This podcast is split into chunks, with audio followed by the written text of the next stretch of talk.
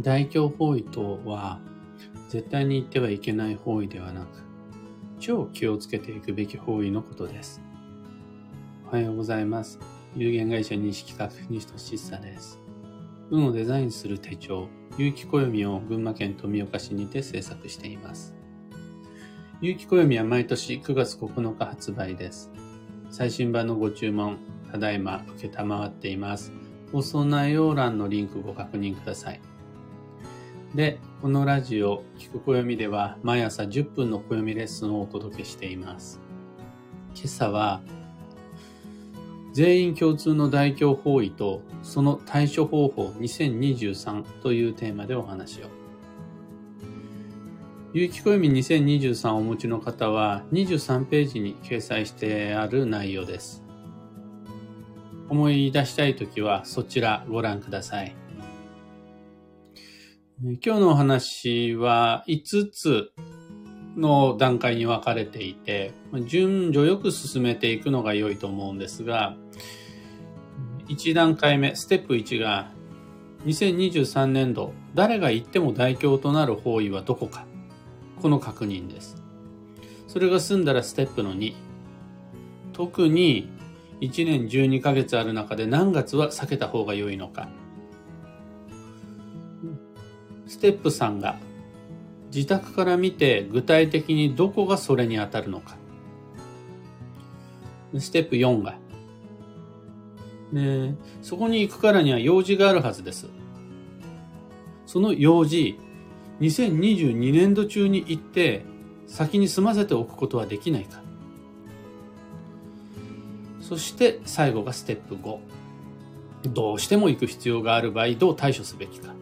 行く。行くのは行く。でもどう対処するのか。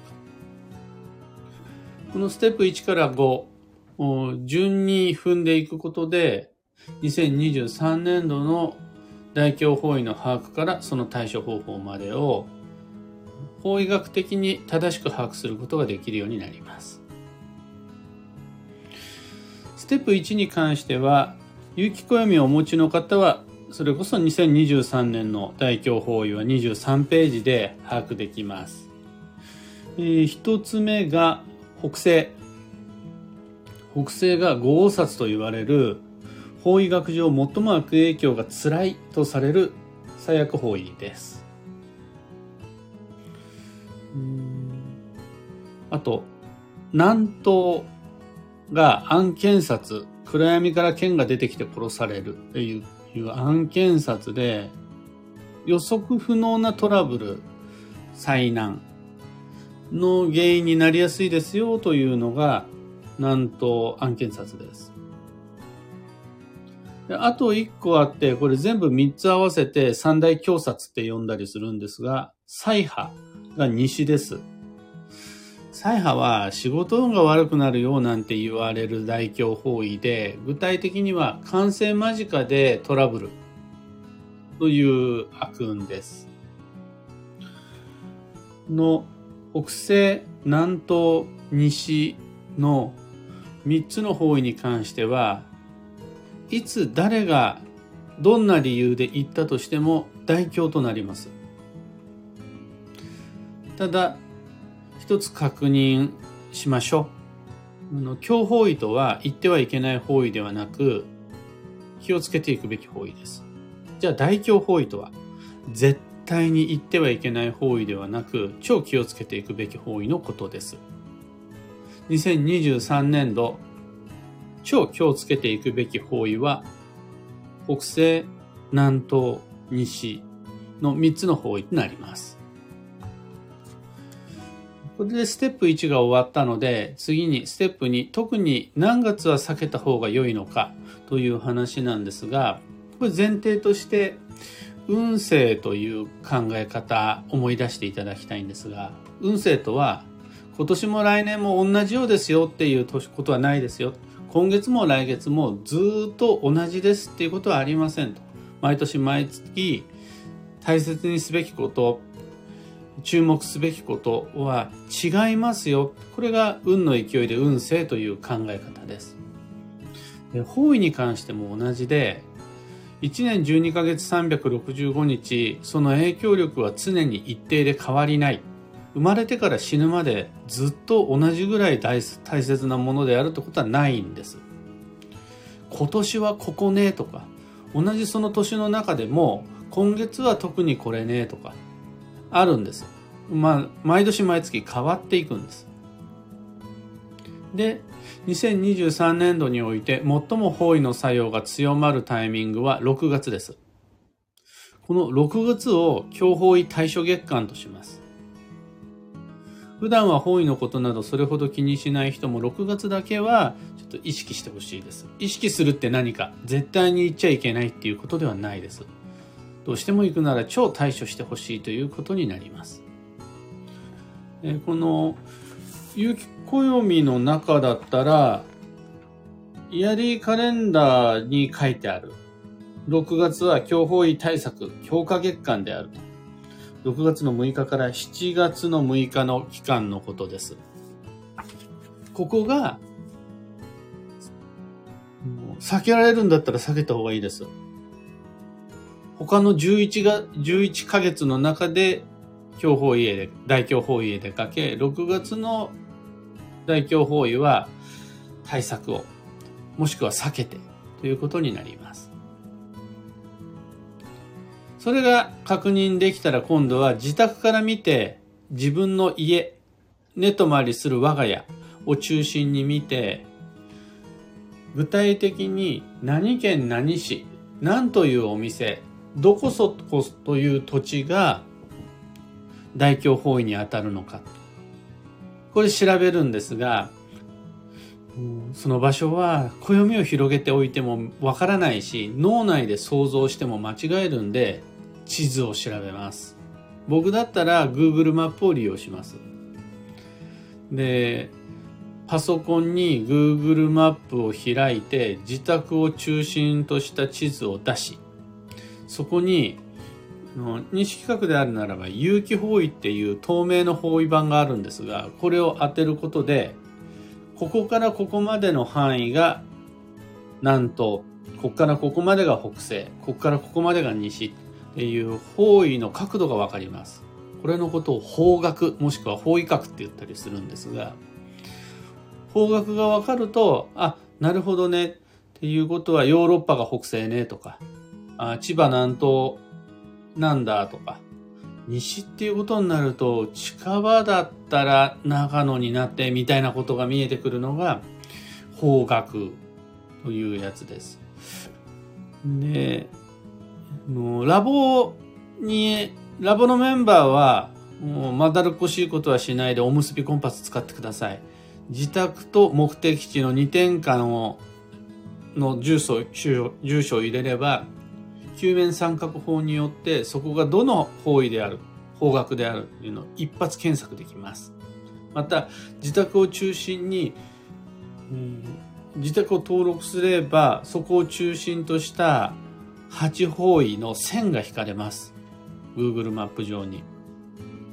それによってこことこことここが大凶方位になるんだな。分かった。地名は分かった。施設が分かった。ということは、これ6月は避けた方がいいなというのをビジュアルで把握しているいただくことができます。これで方角のチェックまで完了。そしたら、具体的な行動計画に移っていただきたいんですが、ステップ4で、じゃあその大凶方位、行くとしたら何しに行くの？どうして行くの？っていう話なんですが、もう本当に必要な予定があるならば、大凶方位でも行った方が絶対運は良くなります。必要なのに行かない。これで人の運は下がります。で不必要なのに行く。別に行かなくてもいいのに行く。これって法医学の理屈を抜きにしても無駄じゃないですか。いらないコストをかけてしまうのは残念ながら運の悪い人がすることです。それって無駄な分どこかが削られることになります必要なところに割いていただきたいですそのお金と時間と労力はだから、うん、行く必要がないんだったら行かないが一番いいですところが、大凶方位という情報を知ってもなお、行く必要があるんですよね。そこにはその予定、用事があるはずなんです。でそれは分かりました。行く必要があるから行くんですね。そこに会うべき人、やるべきこと、買うべきものがあるから行くんですね。全く否定しません。行きましょう。でもそれ、2023年2月の3日、節分までに行くことはできませんかっていう話をしたいです。それ別に2023年度、そこが全ての人にとって共通の大凶方位になってから行く必要ないじゃないですか。今、まだ2023年を迎える前の段階で大凶方位を把握し、そこが大凶方位となる前に言っておくことができれば、それ、場合によっちゃ基地方位になるかもしれないです。で、強方位だったとしても、気をつけ方の割合が全然変わってきます。桁違いに違います。そうすると、その用事は2020 2022年度中に行って、あらかじめ済ませておくことはできないんですか？そうすれば来年度行かなくて済むじゃないですか。また行くにしても、その頻度を減らせるじゃないですか。というわけで、今、今を例に考えるならば、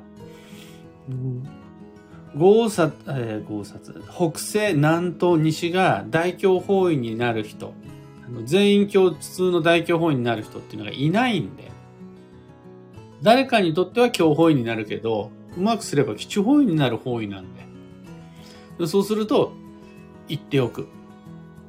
これが一番の対処になります。で、最後のステップ5でございます。どうしても行く必要がある場合は行きましょう。繰り返し言いますが、大凶方位とは超気をつけていくべき場所のことです。で、超気をつけ方とは、有機暦2023の中であるならば、25ページに書いてあるんですが、今日はこの25ページから、大凶方位に合わせてそれぞれの注意事項をピックアップしてご紹介すると、北西にどうしても行く必要があるなら、機械類の管理、車の運転、規則の遵守を特に気をつけていただければ対象になります。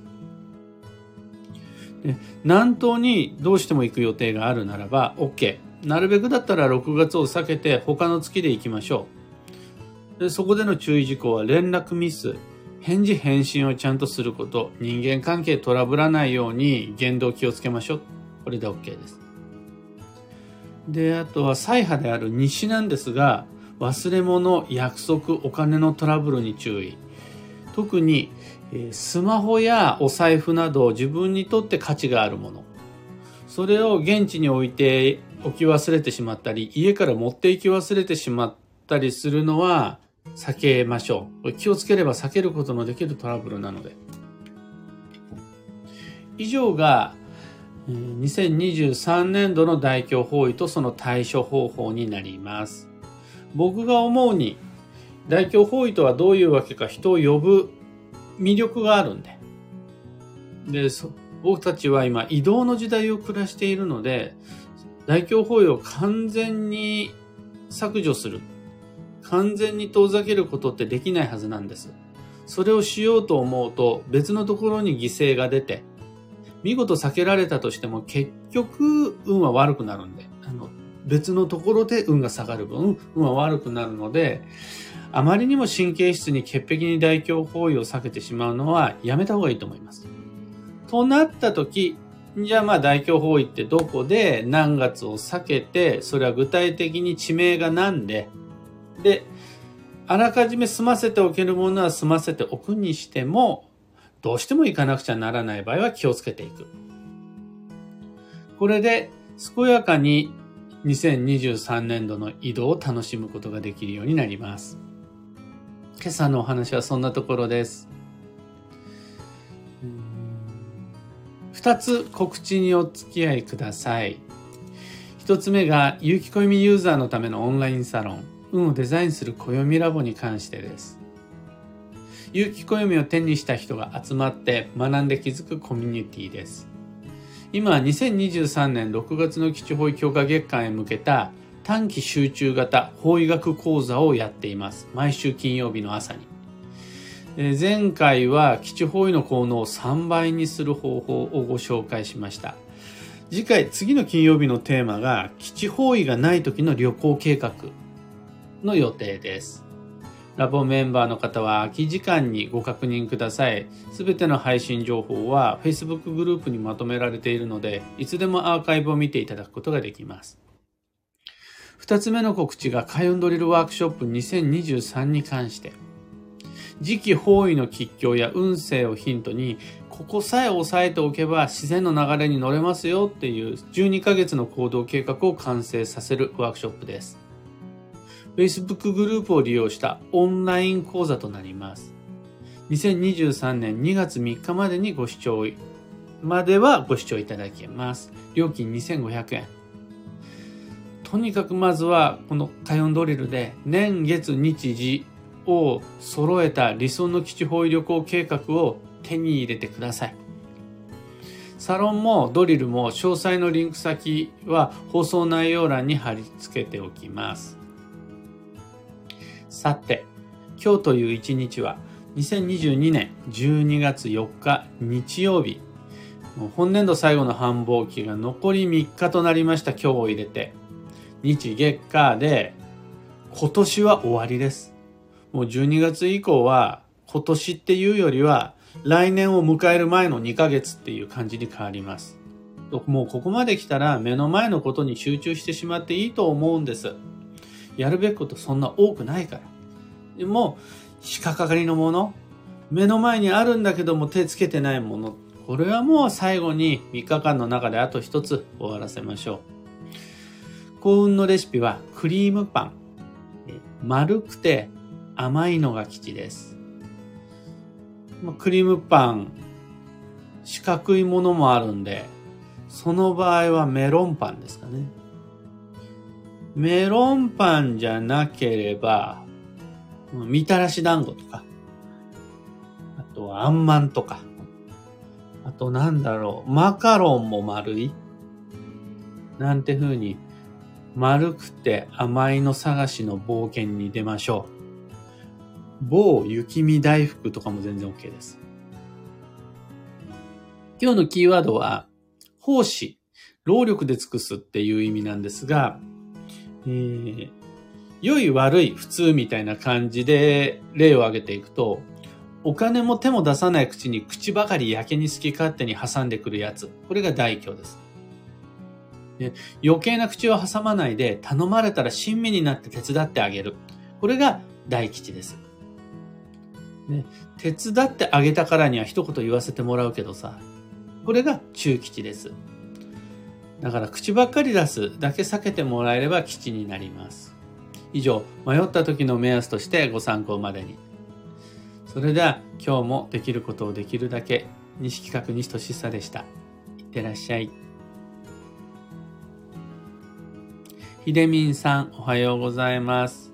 中さん、おはようございます。そちらは今雨なんですね。群馬県富岡市は青空出てる。青空と雲が半々ぐらいです。薄曇りなのかな？キーボードさんおはようございます。オペラさん、バンドさん、ちななおさん、ゆうさん、おはようございます。いつもありがとうございます。昨日の土曜日は、特にワールドカップも、僕ワールドカップ全然今見てないんですけど、テレビで眺めることもなく、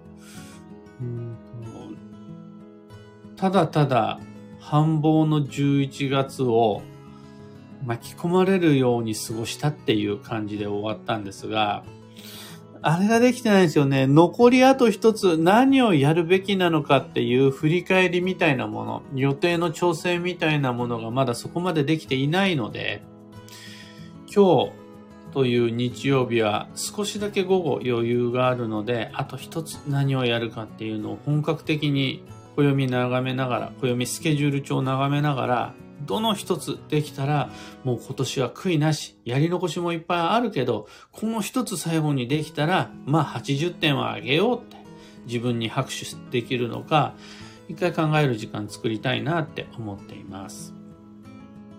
柳さんおはようございます。貴重なお話ありがとうございました。なんてありがたいことで、の聞いていただけるからお話を続けることができます。いつもありがとうございます。というわけで今日もマイペースに運をデザインして参りましょう。僕も行って参ります。